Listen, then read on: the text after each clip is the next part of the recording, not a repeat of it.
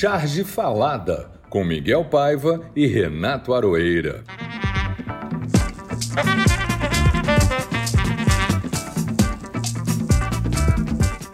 Olá, ouvintes queridos! Enquanto transmitimos aqui o nosso Charge Falada de número 55, o mar de lama vai chegando a Brasília, mais precisamente ao Palácio do Planalto e cercanias. Terá o governo salva-vidas suficientes? Sobreviverão a este novo tsunami escandaloso? Resistirão a uma CPI da educação em ano de eleição? É muito bom para o governo tão inho. Não poderão nem amarrar os bois na sombra, porque do jeito que vai a Amazônia estará destruída se esse governo durar mais. Até o Exército, que por um lado diz que trabalha contra o desmatamento, por outro através de perfis falsos, acaba com a vida e a honra de ONGs sérias que trabalham pela Amazônia. E quem denunciou isso foi o próprio Facebook, que muita cagada já fez pelo mundo afora, perdoem o meu francês. Terá aprendido a lição ou tem jogada aí por detrás? O que você acha, Arueira? É, Miguel, tudo bem? Tudo bem com vocês todos que estão aqui com a gente? Como as baratas, e eu já peço desculpas às pobres baratas, o governo, entre aspas, sobreviverá sim, infelizmente. Resistirá a este tsunami como resistiu aos outros anteriores todos. Como diz o Cacai, o célebre advogado, este governo é recordista em ilícitos e crimes de responsabilidade. Mas não cai. Lama, sangue, fezes. Não importa muito o que chega na porta do Palácio do Planalto os caras vão ficar lá até nós nos tirarmos de lá. E pela única via possível, a democrática, a eleição. Por causa disso mesmo, porque a única saída é que eles atacam de todas as maneiras essa única via. Vão questionar a urna de novo, vão questionar o STE, vão criar confusão, especialmente nas vésperas e durante o dia de votação. Tenho certeza disso. Vão complicar Vão criar toda a bagunça possível, toda a balbúrdia possível. Vamos ganhar, eu tenho 99,99% de certeza. É claro que me angustia muito o 0,01 que falta. Sobre o Facebook, não acredito que gente que detém esse tipo de poder hiper, ultra, mega gigantesco vai aprender qualquer tipo de lição. Ele só aprende a melhorar o algoritmo para tornar mais eficiente ou mais subrepetício o que eles fazem. Aliás, você viu que o Elon Musk comprou quase 10% do Twitter e se tornou o maior acionista individual? E que só por ter feito isso, as ações subiram e ele ganhou 780 milhões num único dia? Caminha para se tornar o primeiro trilionário. Ele já é. Algo está muito errado. Ele já é. O... Algo tá, ele ainda não é trilionário em dólares. Algo está muito errado nesse mundo que permite que isso aconteça. Então, o problema é que essas, essas gigantescas máquinas de comunicação estão na mão de uma, duas, três pessoas. Mas eu acho que ele já é o homem mais rico do mundo. Já é. Ele já é o homem mais rico do é, mundo. É, é. Mas ele caminha para ser o primeiro trilionário, que nem nos, nas historinhas do tio Patinhas. É. O primeiro trilhardário do mundo. E aquele, é aquela equação muito simples, né? onde tem um ganhando muito, tem vários ganhando menos. Esse dinheiro todo, e eu não estou sendo só um marxista raiz, é porque não há outra maneira de produzir dinheiro esse dinheiro todo veio de algum lugar. Ele não pode estar rodando dinheiro. É proibido por lei. Breve ele vai poder. Breve ele vai poder, porque ele já teve, já mostrou interesse nessas bitcoins todas, e cada vez que ele fala sobre uma delas, elas despencam ou sobem feito foguete. Ou seja, ele já faz dinheiro. Esse tipo de milionário é o nosso novo, a nossa nova nêmesis. O grande inimigo de um mundo justo é isso. Por mais moderno que esse pessoal seja, eles são terríveis, Miguel. É. Eles são tio Patinhas sem os desenhos maravilhosos do Karl Barks e sem as histórias interessantíssimas de viagem, mas com aquele método predatório de exploração capitalista de tudo. Se é, se é um lugar onde a matemática não erra, é aí, né? É, não tem. Se você tira daqui, isso a matemática ali. não erra nunca, é, Miguel. Vou te dizer, a matemática não erra. Tira nunca. de um lugar, vai faltar. Como matemático, como matemático, eu vou te dizer, ela não erra nunca. É a história do cobertor curto, né? A história do cobertor oculto. Mas é pior, porque é o seguinte: uma única pessoa tira o cobertor de bilhões de outras pessoas. É curto, mas elas, as é bilhões, é que vão ficar descobertas. Este e outros assuntos que marcaram a semana foram registrados pelos chargistas de todo o Brasil e serão tema no Charge Falada de hoje.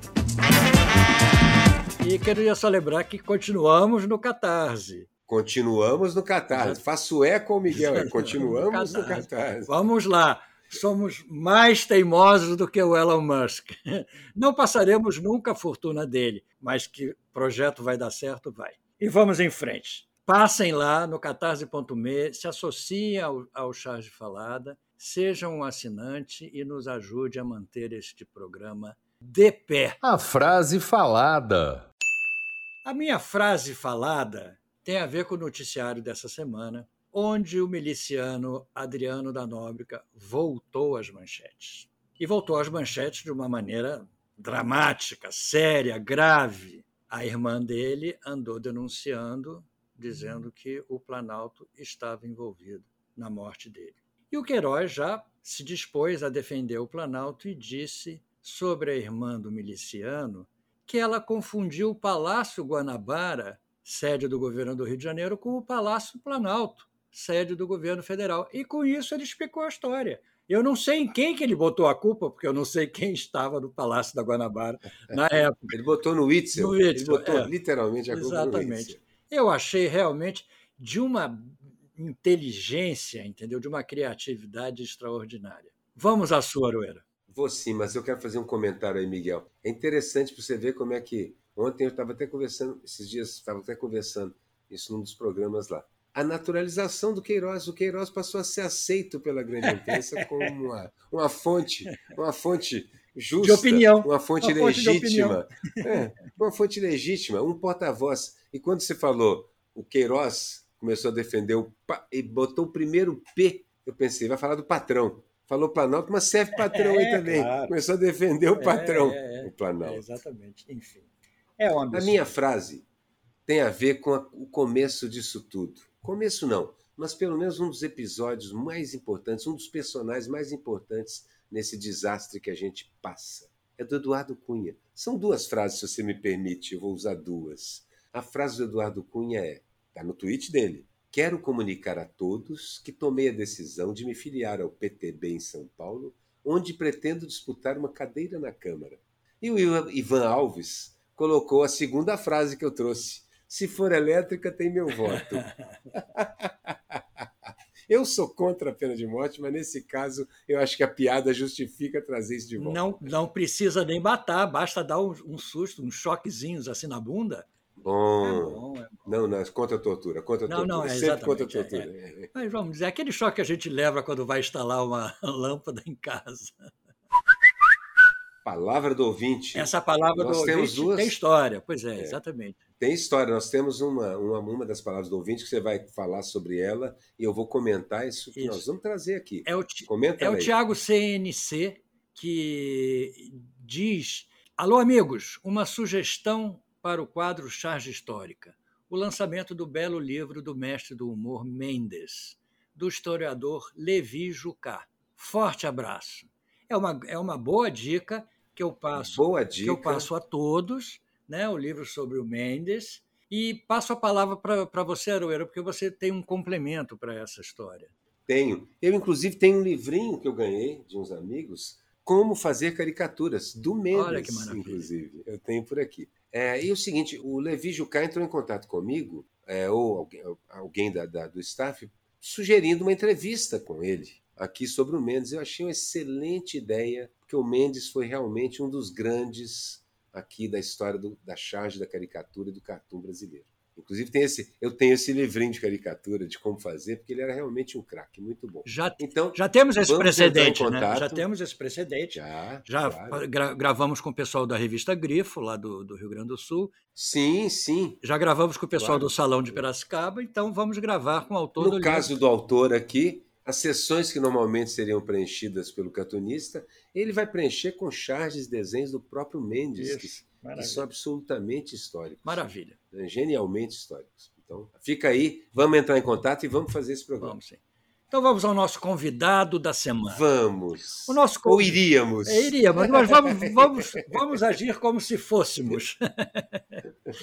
Nosso convidado de hoje viria do Tocantins. Exato, é o tempo do verbo. Do Cerrado Brasileiro, terra onde morou nosso querido Aquiles Lins, editor do 247. É o Geovar, que teve uma dificuldade técnica grande Jeová, grande desenhista, grande chargista, teve uma dificuldade técnica insuperável, por enquanto, porque nós vamos insistir. Mas vamos fazer o programa como se ele aqui estivesse. Jeová, Jeová lançou. Jeová, a cadeira vazia, como diria Lupicino Rodrigues, está aqui esperando Exatamente, você. É, é.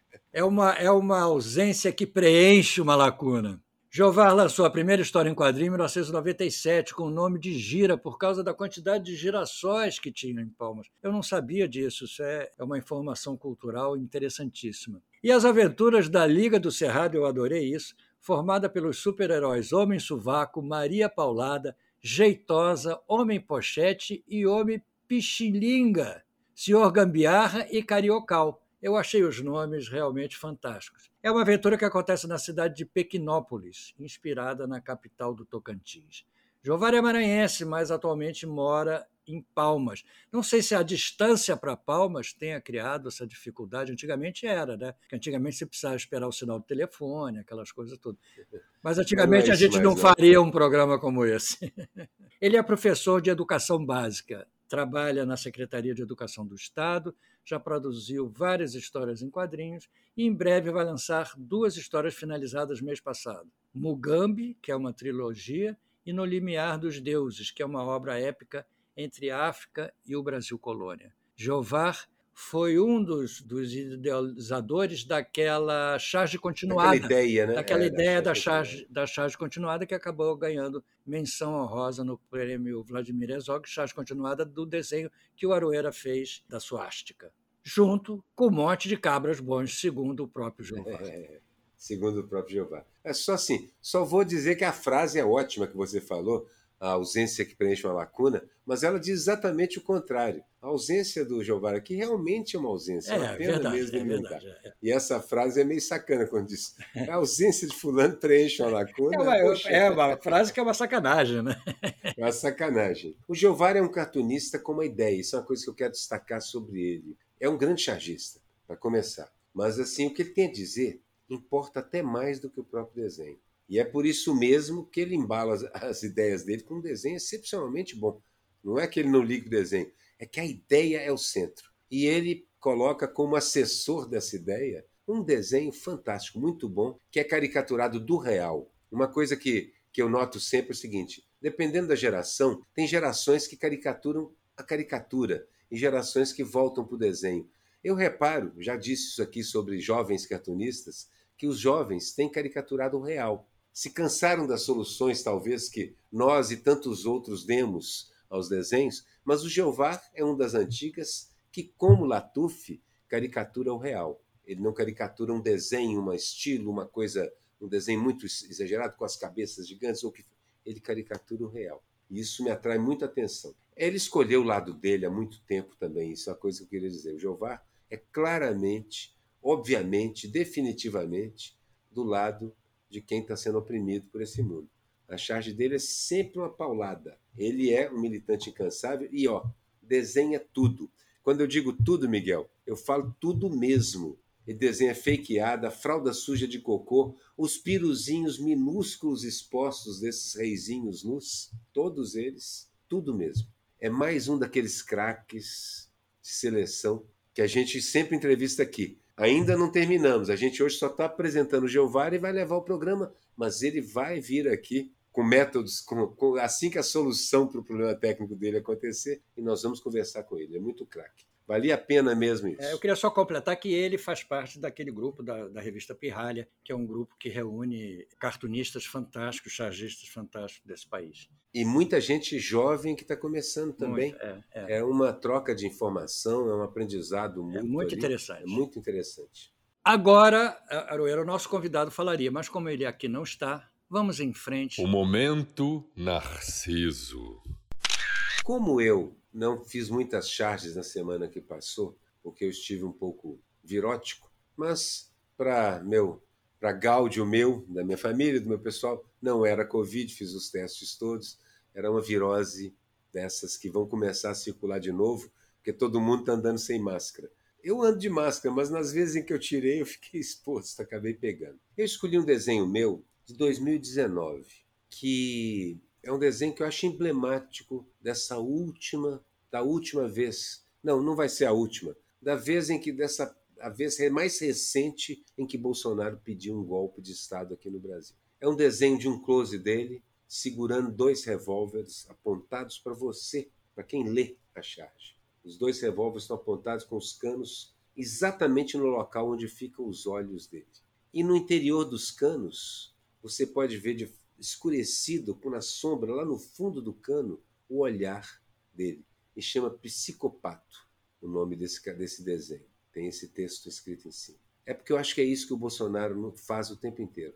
Cada vez que ele anuncia, que ele pede o golpe, ele dá um tiro na gente. Porque ele me tira alguns minutos de sono, tira de você também, Miguel, tira claro, de todo claro. mundo que está aqui ouvindo a gente. Ele não deixa a gente dormir em paz. Ele não vai à frente com esse golpe, mas vai encher o nosso saco até ser apenas uma memória. O desenho é lindo, realmente. O olho, o olhar escurecido lá no fundo do cano é um detalhe realmente de uma sofisticação. Como as armas estão de frente, eu desenhei elas com tambor. É um revólver de tambor, não é uma arma automática moderna. Muito, muito É um revólver de tambor. Eu quero chamar a atenção então dá para ver o tambor com as balas nele e tudo mais. Para a silhueta dos dentes de baixo do Bolsonaro, que parece aquela silhueta de São Paulo ali com aqueles edifícios irregulares, um mais alto do que o outro. É, aqueles dentes irregulares ele tem mesmo. Exatamente. É muito bom. O meu é um desenho que eu fiz semana passada, que eu, eu adoro. Eu, engraçado, eu percebi que eu adoro de, desenhar cowboy, desenhar a situação de faroeste, desenhar a cidade de cowboy, diligência, essas coisas todas. E desenhar cavalo, entendeu? Porque realmente é, é muito gostoso desenhar o cavalo. Então eu fiz um desenho chamado Faroeste Caboclo, onde tem o cavalo, o bandido, o cocô e as moscas, que é, seria é, é, é focado nas moscas do cocô do cavalo do bandido. O bandido, no caso, é o Bolsonaro, que está com um lenço cobrindo o rosto, aquele seu nariz de Pinóquio. Ele está num cavalo, cavalo cansado, e tem o cocô, que o cavalo continua fazendo, e uma mosca, duas moscas, uma mosca em volta do cocô, das duas moscas em volta do cocô. Uma diz assim: "Sou uma mosca de família", e a outra diz: "E eu, uma mosca de milícia". É, são então, moscas da família moscas da família. Eu adorei isso porque, na realidade, a explicação psicológica para esse desenho, que olha só, eu comecei a perceber o tempo que a gente perde na, na nossa vida falando, refletindo e concluindo sobre essas pessoas que não passam de moscas do cocô do cavalo do bandido. São os piores elementos. Você vê esse pessoal de gabinete, esses assessores, esses meninos. É uma gente de última e que está no governo que está no governo. Pois é, o problema é que essas moscas do cocô, do cavalo, do bandido, estão com as canetas na mão, dando ordens, destruindo os ministérios. Eu lembro daquele meme que a gente já usou do sensacionalista, né? Assim, há três dias sem ministro da Educação e a educação já melhorou. É, é exatamente é essa, essa situação. Exatamente. A charge do coleguinha que viralizou.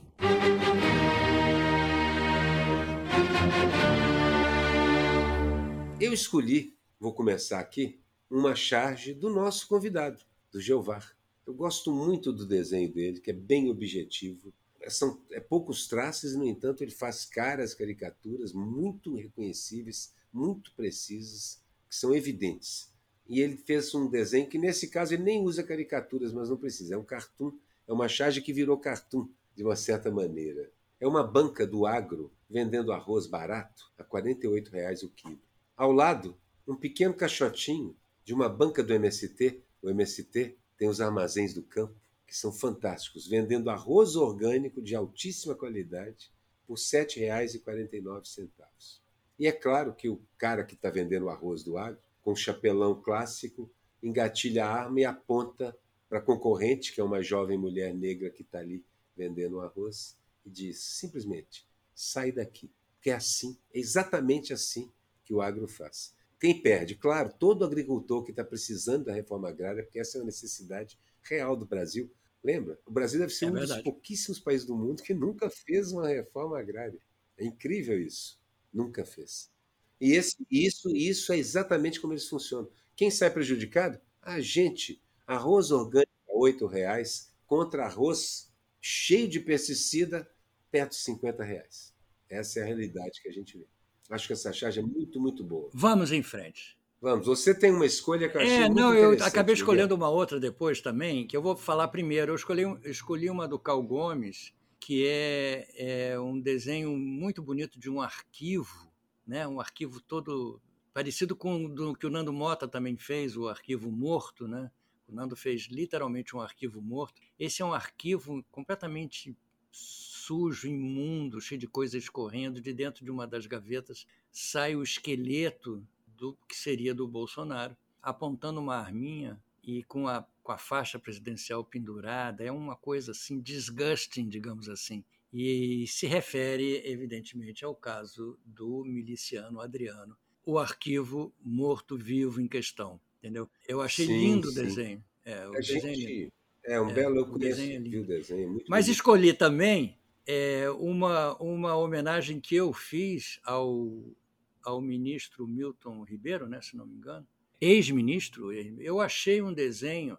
Eu me lembrei que nas histórias da, da Luluzinha tinha um bedel. Seu xará. É, tinha um bedel que andava perseguindo as pessoas que gazeteavam a aula, e era o seu Miguel, que andava perseguindo os meninos que matavam a aula, entendeu?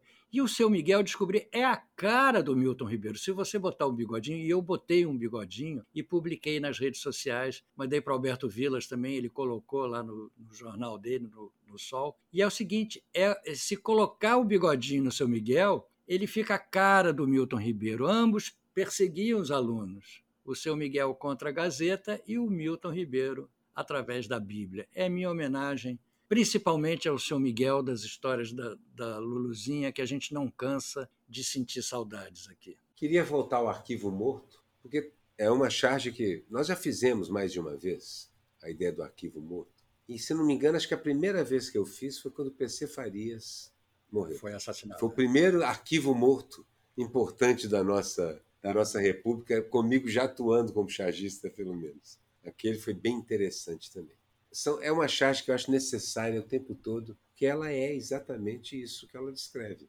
É aquele negócio de desenhar para todo mundo entender. Ali é um arquivo que continha muitas das histórias que precisam ser contadas. Muitas das histórias precisam ser contadas.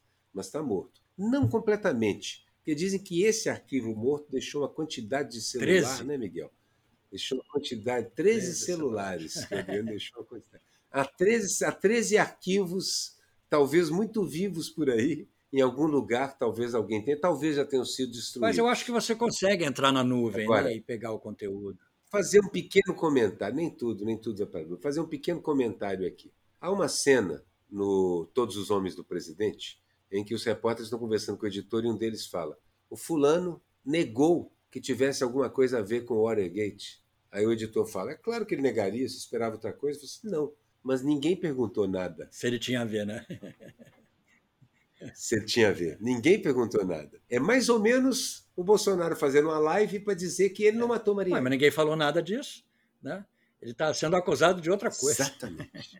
Exatamente. E de repente, olha ele entrando no circuito por conta própria, como personagem também real de todos os bem, homens do Bem lembrado, bem lembrado. É uma história realmente que cheira mal como o cocô do cavalo do bandido. A charge histórica. Miguel, vi que você seguiu meu conselho e trouxe um foi, cartoon foi, do foi, Quino. Lembra que eu falei para você que a Bíblia não, é, da charge histórica é a toda Mafalda? Eu nem fui procurar, ela veio a mim. veio a você, né? É. é a Mafalda conversando com o Miguelito, se não me engano, o Felipe ou o Miguelito, esse aí eu não sei aquele. Esse é o, é o Felipe, é o Felipe. Felipe. Na falta conversando com o Felipe, no banco da escola, é, dizendo: viver sem ler é perigoso, te obriga a acreditar no que te dizem. Que é uma daquelas sacadas filosóficas do, do Quino, que realmente não precisa dizer mais nada. É isso aí. É muito boa, a grande charge. O Quino sempre me traz charges à memória. É o que eu te falo, né, Miguel? Assim, de vez em quando eu abro o meu I Ching cartunístico, que é, que é o Toda Mafalda, para ver o que o grande Quino tem a dizer sobre isso. Porque ele fala como se estivesse acontecendo. Cada vez que ele fala de que o Papa pede a paz, eu estremeço e penso, mas é exatamente o que está acontecendo agora, é um déjà vu. Eu escolhi uma charge também do Jeová, uma charge histórica do Jeová. Primeiro que é eu gostei muito, muito do desenho, charge. do ângulo de tomada é, e da excel, excelente cartoon, do excelente cartoon que isso é. Pandemia é o nome. E, e a câmera vista do alto, da posição do, do, do ventilador de teto, ela é a cama do primeiro, do presidente, do mandatário, do Jair.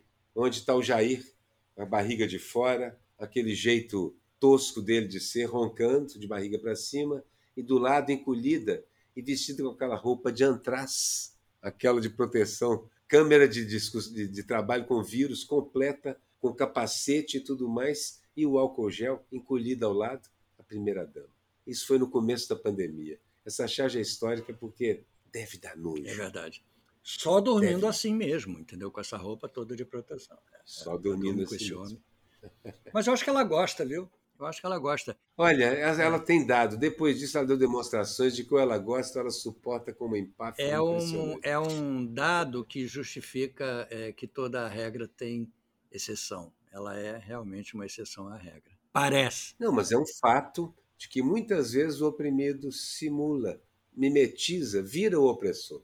É o um negócio de não ter educação crítica.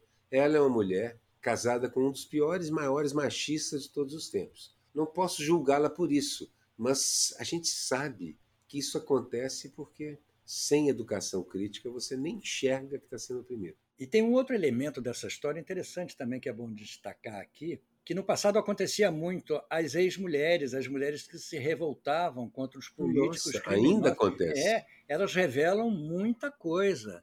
Então é o seguinte, a gente nunca pode confiar totalmente numa mulher nesse aspecto, entendeu? Um dia ela pode se virar contra você. Na verdade, assim, eu, eu diria que já mais de uma vez a CPI levou a ex-mulher de alguém, mas é também porque a disfarçatez com que essas pessoas agem é o fim da picada. Nem a própria mulher os caras tratam direito, sabendo que ela sabe tudo o que ele está fazendo, os caras são tão autocentrados, são tão autocentrados, tão arrogantes, na sua sensação de absoluta impunidade e poder, que nem acham que isso vai acontecer. Pior, tendo acontecido várias e várias vezes. É verdade. E continuamos aguardando, esperando que continue a acontecer. Ah, sempre é bom. Ex-mulheres e ex-maridos também, é, né? claro. Porque à medida que a mulher protagoniza, protagoniza mais na sociedade, infelizmente o pior disso também acontece. Exatamente. Mulheres que são absolutamente contrárias à luta pela mulher, alcançam notoriedade, estão lá no Congresso, a gente tem a Zambelli, tem várias outras que são assim também. O que não teve a menor graça. É, agora vamos para o que não teve a menor graça da semana, que como não temos o convidado hoje, eu fico mais à vontade, porque na realidade eu escolhi duas coisas, uma ligada à outra. Para mim, o que não teve a, a, menor graça, primeiro, foi o Bolsonaro em mais uma ameaça golpista, é, dizendo aos militares presentes numa, num evento que ele estava, que se a pátria voltar a nos chamar, por ela tudo faremos. É engraçado esse conceito de pátria, né? que tudo justifica, tudo perdoa. É uma coisa impressionante, hum, porque você usa a pátria. Nelson dizia que o último refúgio dos canalhas era o patriotismo. É o patriotismo, exatamente. Tem toda a razão. E a outra coisa que não teve a menor graça, essa é uma situação de fato mesmo, que tudo bem, ela vai ser revertida. Eu espero que o Congresso é, é, é, use das suas prerrogativas. O Bolsonaro vetou a lei Paulo Gustavo, estimulado por aquele Pulha, que era seu secretário de Cultura, Mário Estimulou uma lei que geraria 5,8 bilhões para a cultura, mas aceita e engole um orçamento secreto de mais de 16 bilhões. Exatamente vetou para fazer o que ele quer. Vetou a lei Paulo Gustavo. Para incentivar quem ele quer. Exatamente. Mas enfim, vamos derrubar, como diz aqui o, o card que eu tenho, vamos derrubar o veto de Bolsonaro no Congresso. É isso aí. Isso aí. Nossa missão é essa. A utopia do Aroeira. Bom, eu tinha, tenho, tenho uma utopia, mas vou colocar duas utopias por conta da sua tristeza da semana aí, o que não teve a menor graça. Uma utopia é que a lei seja revertida, que a lei Paulo Gustavo seja revertida, porque a cultura é um negócio fundamental, fundamental. É ali que você explica para as pessoas que black is beautiful, que o racismo é crime, que a homofobia é um crime, que é ali que você conta para as pessoas, contando para elas e cantando para elas e pintando para elas, e escrevendo para elas as histórias de cada um. Você conhece o outro, você não pode mais odiar. Tem jeito. Quando você vive a vida do outro e compreende o outro, a cultura é quem permite isso, né, Miguel? A cultura é que te entrega a vida do outro na forma de uma canção, de um texto, de uma novela, de um e assim por diante, de um desenho. E a outra utopia é que não haja golpe no fim desse túnel. Ou melhor, que a gente não sucumba à tentativa de golpe que vai haver no fim desse túnel. Essa é mais realista. mais realista, realizada. Exatamente. É. Mas eu tenho medo disso, eu espero que, que não aconteça. Não, eu espero, mas eu tenho, eu acho que é muito provável que eles façam pequenas confusões que podem até ser maiores. E a gente tem que estar muito preparado para isso. Esse não é só um ano de campanha, é um ano da gente se preparar para enfrentar isso com civilidade, calma, civilização e instrumentos legais. Principalmente, exatamente. Principalmente. O bundão da vez. Na realidade, essa semana eu escolhi dois. dois. Você está bem dual essa semana, tô, né, tô, tô, Essa semana eu estou binário, digamos assim. Eu escolhi o Emerson Sheik e o Daniel Alves. Dois jogadores de futebol, um ex-jogador e o outro atuando ainda. Eles têm ONGs de prateleira, que são ONGs que, na realidade, parece que não, não exercem a função das ONGs, mas foram agraciados com milhões que o Bolsonaro passou para essas ONGs como verba, como ajuda, não sei o que for. O Bolsonaro autorizou milhões para essas ONGs, são chamadas ONGs de prateleira. Para mim, mostra o que justifica a relação de amizade que eles têm com o presidente, que vai além do protocolo. Né? Eu, é, amigo, passa no caixa, né? exatamente, né? É, eu até entendo que certos atletas sejam obrigados a cumprir esse protocolo diante do presidente da República, etc. Apesar de que tem alguns que não vão, mas enfim, até entendo. Mas isso vai além do protocolo. Então, o meu voto de protesto aqui e a eleição de dois bundões. Acho que está bem escolhido, são dois bundões mesmo, mas eu achei que não dava para fugir do 03, o Dudu Bananinha. Eu sou um cultor da civilidade, eu sou um inimigo da tortura, como dizia Ulisses Guimarães, tenho nojo da tortura. E o Dudu Bananinha andou sacaneando a Miriam Leitão, a jornalista Miriam Leitão. Eu discordo da jornalista Miriam Leitão 90% do tempo. 90% dos textos, das ideias, simplesmente discordo. Mas não me sinto capaz de ofender pessoalmente a jornalista Miriam Leitão.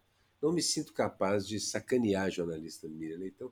E muito menos me sinto capaz de elogiar, fazer piadas ou o que for com a tortura que ela sofreu quando era uma jovem jornalista de 19 anos grávida. Esse Dudu Bananinha é um bundão. É um bundão. Mas é também um criminoso. Em algum momento ele vai ter que ser, ser responsabilizado pelos vários ilícitos e crimes que ele comete. É, ele poderia, ele poderia inaugurar, aliás, inaugurar não, porque nós já até inauguramos esse quadro, o escroto da semana, entendeu? Porque é, já fizemos é, o escroto da semana, acho que ele hoje acumula cara. É, a atitude é o dele é o escroto. É, é, o escroto da semana, exatamente. O escrotum. Escrotum. Da semana. o escrotum da semana. Pagando mico. Ô Miguel, eu acho que você deve dizer o seu mico primeiro. Tá bom. É, é para mim foi o Bolsonaro vetar a lei Paulo Gustavo. Para mim, realmente, é a cara dele, entendeu? É a cara dele. Não, não, não me surpreende, me choca. Não me surpreende. A gente tinha até esquecido que ainda, ele ainda precisava analisar o projeto. Não, não me surpreende. Me choca porque tudo que ele faz é, é. chocante, é. entendeu? E patético. Eu, Miguel, eu vou ficar com você nesse mesmo mico mas eu vou agregar uma, uma coisa, porque eu sei que esse veto do Bolsonaro volta ao Congresso, se eu não me engano. Acho que não é um veto definitivo, volta ao Congresso. O mico maior vai ser manter o veto. E eu espero que o Congresso não. É verdade. Espero que o Congresso esse não vai ser um mico, um mico parlamentar. Um mico, parlamentar. Vai, um mico ser... vai ser pago pela, pelo coletivo do parlamento brasileiro. Espero que não. Espero Exatamente. que tenha juízo e faça essa lei passar. O meme que viralizou. Eu achei um meme divertidíssimo. É um meme dividido em três quadrinhos. O primeiro quadrinho, eu vou ler o é, texto. É, mas antes é melhor localizar esse meme, porque a imagem rodou o mundo. A imagem são três quadros. Descreve esses três quadros antes de pôr o texto em cada um deles, porque é maravilhoso. Né? É, é o, é, o, é o Pablo Escobar, interpretado pelo nosso querido Wagner Moura, uma figura realmente que correu o mundo, ele sentado numa espécie de varanda, cadeira, balanço. Depois ele em casa, refletindo já um pouco mais pensativo. E a terceira, ele sozinho. No pátio. Em todas elas, no, no muito pátio, triste, muito atônito. Muito tristes, ele é, cabisbaixo, né? Era o fim, é, da, é. fim da carreira. Sem trocadilho, o fim da carreira. Exatamente. Primeiro quadrinho: presidente ofereceu cargo em troca da morte de miliciano, ex-parceiro dele. Segundo quadrinho: Escobar pensativo em casa. Irmã do miliciano falou que Bozo organizou reunião para combinar o assassinato. Terceiro quadrinho: ele sozinho no pátio. Tem gente que ainda não entendeu quem é Bolsonaro. É muito bom esse meme. Este é o meme que foi inclusive postado pelo Guilherme Boulos. É, acredito que não tenha sido. Não, esse meme rodou esse bastante. Meme... Eu, eu recebi de três, quatro é, fontes diferentes. O meu meme é um meme que já circulou mais de uma vez, mas merece voltar. É um clássico. Fechados com Bolsonaro. Embaixo você tem três fotos. A Mercedes-Benz fecha a única fábrica de carros do Brasil. A Toyota, depois de 60 anos, fecha sua primeira fábrica no Brasil e transfere produção para o interior. E a Ford, após mais de 100 anos, Ford fecha fábricas no Brasil. Todos eles fechados com Bolsonaro. Bolsonaro, um dos maiores Godzillas. Da... É como se fosse Godzilla é o Bolsonaro e a economia brasileira é o centro de Tóquio. Não sobra prédio em pé. É engraçado porque essa, esse meme, essa, essa frase, essa expressão fechados, pode até ter um duplo pode. sentido, né? que no começo do governo estavam fechados mesmo com é, Bolsonaro. Pior que quase todos esses empresários apoiaram Bolsonaro. Porque eles não sabiam Exatamente. que Bolsonaro estavam... e Guedes, não podemos esquecer, tinham uma missão a cumprir. E para esse pessoal do Exército, missão dada é missão cumprida. Sim, senhor, sim. Destruíram a economia brasileira. Eles estavam fechados no sentido figurado e acabaram sendo fechados no sentido real. Se o Jeová estivesse aqui, a gente o convidaria agora para escolher um meme, mas ele voltará a qualquer momento, em edição extraordinária ou não. A gente vai trazer o Jeová para fazer uma entrevista bacana.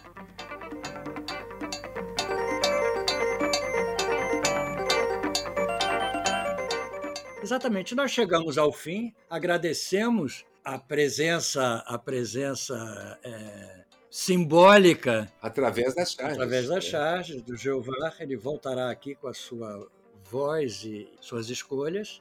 E chegamos ao fim. Eu agradeço a você, Aroeira, pela parceria. Peço que não esqueçam de ir ao site do Catarse. Estamos lá. Sejam nossos parceiros. Te deixo as, as palavras finais do programa, já que convidado não tivemos. Ok. Vou fazer como se. Vou tentar mimetizar o convidado e falar como se fosse ele, não. Vou fazer, vou fazer um comentário final que é o seguinte. É, essas questões técnicas, já nos aconteceu uma vez também, essas questões técnicas são comuns, acontecem, é, mas também, por outro lado, essa mesma técnica permite a gente conversar com um cara que está em Tocantins, com um cara que está que tá no Ceará, com um no interior de Minas, e isso amplia demais o universo do nosso, do nosso podcast. A gente vai trazer o Jeová de novo e vamos continuar procurando maneiras de evitar que, como a gente já fez muitas vezes, vocês não sabem, mas em vários problemas nós suamos muito, hora, hora e meia antes, até conseguir botar tudo direitinho ali. então tenha um pouco de paciência, mas deu tudo certo. Foi um programa gostoso, agradável de fazer, conversar com o Miguel e as charges do Jeová que estavam aqui. Gente, procurem as redes sociais do Jeová Cartunista. É um craque mesmo não deixa pedra sobre pedra e não, não leva desaforo para casa e ele desenha tudo, como eu falei na apresentação. Tudo, tudo mesmo. Então vão lá que vocês vão gostar do que vão ver. É isso aí, gente. Charge Falado é um produto da Rádio Garagem, um estacionamento do seu podcast. Tem a direção do Edson Mauro e a edição final da agência Miragem. Foi um prazer enorme. Jovar, um grande abraço. Aroeira, um grande abraço e até a próxima semana. Valeu!